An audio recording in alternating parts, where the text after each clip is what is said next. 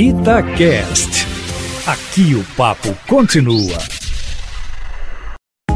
Itatiaia Carros, com Emílio Camanzi. Olá, Emílio Camanzi, boa tarde. Boa tarde, Patrick, e a todos que nos ouvem aqui na Itatiaia. Emílio, os SUVs estão mesmo em alta. Muitas novidades no mercado e a mais recente é da Vox.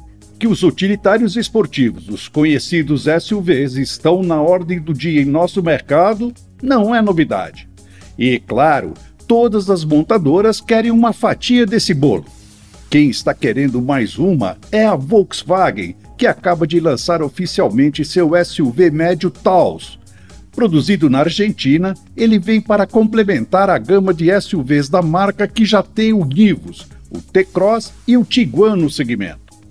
Ele só vai chegar às concessionárias no fim de junho e o lote de 300 unidades com benefícios exclusivos, com seguro total grátis por um ano, na edição especial de lançamento, esgotou em 10 minutos de pré-venda no site da Volkswagen. Então, agora quem quiser fazer uma reserva tem que entrar em contato com uma concessionária. E já pode ir escolhendo uma das três versões e juntando a grana.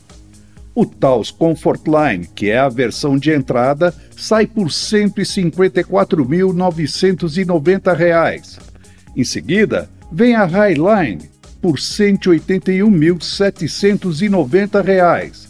E a edição de lançamento, sem aqueles benefícios que falei, mas que tem alguns detalhes exclusivos, nem opcional, e vai continuar sendo oferecida por algum tempo sai por R$ 191.060.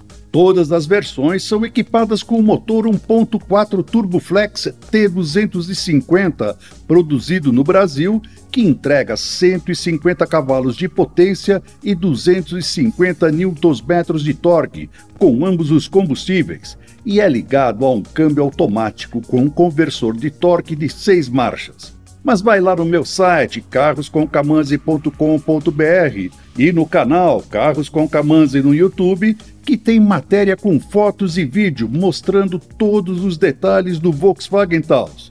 Grande abraço a todos e até a próxima!